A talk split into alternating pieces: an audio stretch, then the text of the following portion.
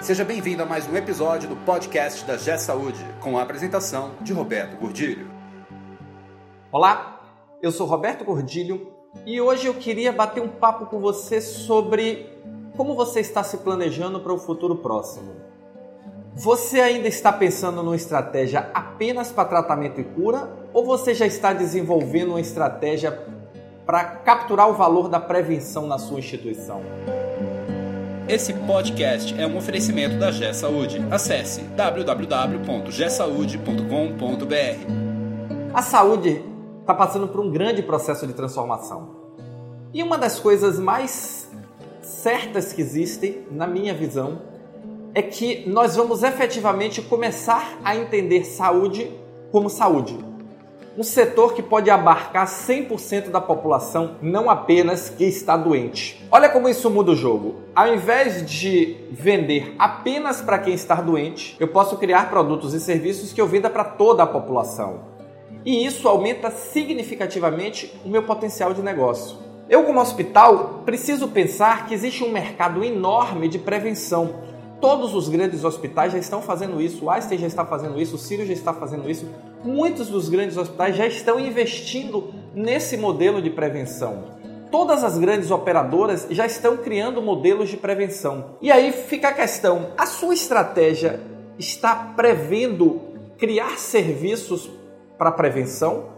Ou você ainda está pensando e tentando sobreviver e ficar vivo apenas com tratamento e cura? Olha que essa é uma questão extremamente relevante e pode definir a sustentabilidade do seu negócio no médio prazo. Nós precisamos abrir a mente nesse momento. A saúde não é mais apenas tratamento e cura. A saúde é hoje, já e será cada vez mais prevenção e promoção à saúde. Cada vez mais nós precisamos nos estruturar para garantir que as pessoas não fiquem doentes e, se ficarem, tratá-las. Mas o grande mercado no futuro muito próximo será prevenção.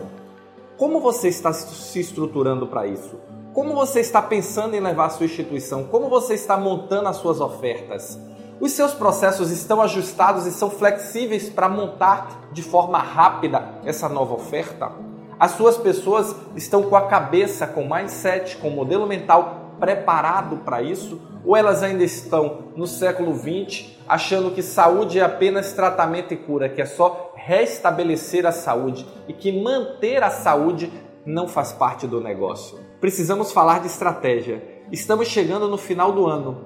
Nós já estamos nos aproximando de um novo ano. Nós precisamos planejar, nós precisamos definir o nosso posicionamento. Isso é o que precisa ser feito. Vamos aproveitar os meses finais de 2018 para redefinir o que nós queremos ser e, acima de tudo, o que nós podemos ser e como nós podemos capturar valor com todas essas oportunidades que estão surgindo à nossa frente. Mas para que essas oportunidades possam ser aproveitadas, a sua gestão tem que estar madura. Não dá para pensar em querer alcançar o novo pensando do jeito velho. Não dá para querer alcançar o novo mundo com velhas práticas. Nós precisamos trabalhar a maturidade de gestão, nós precisamos trabalhar a capacitação, a evolução dos seus profissionais como gestores, porque como técnicos da saúde eu tenho certeza que eles já são excelentes. Mas será que como gestores eles são tão excelentes assim?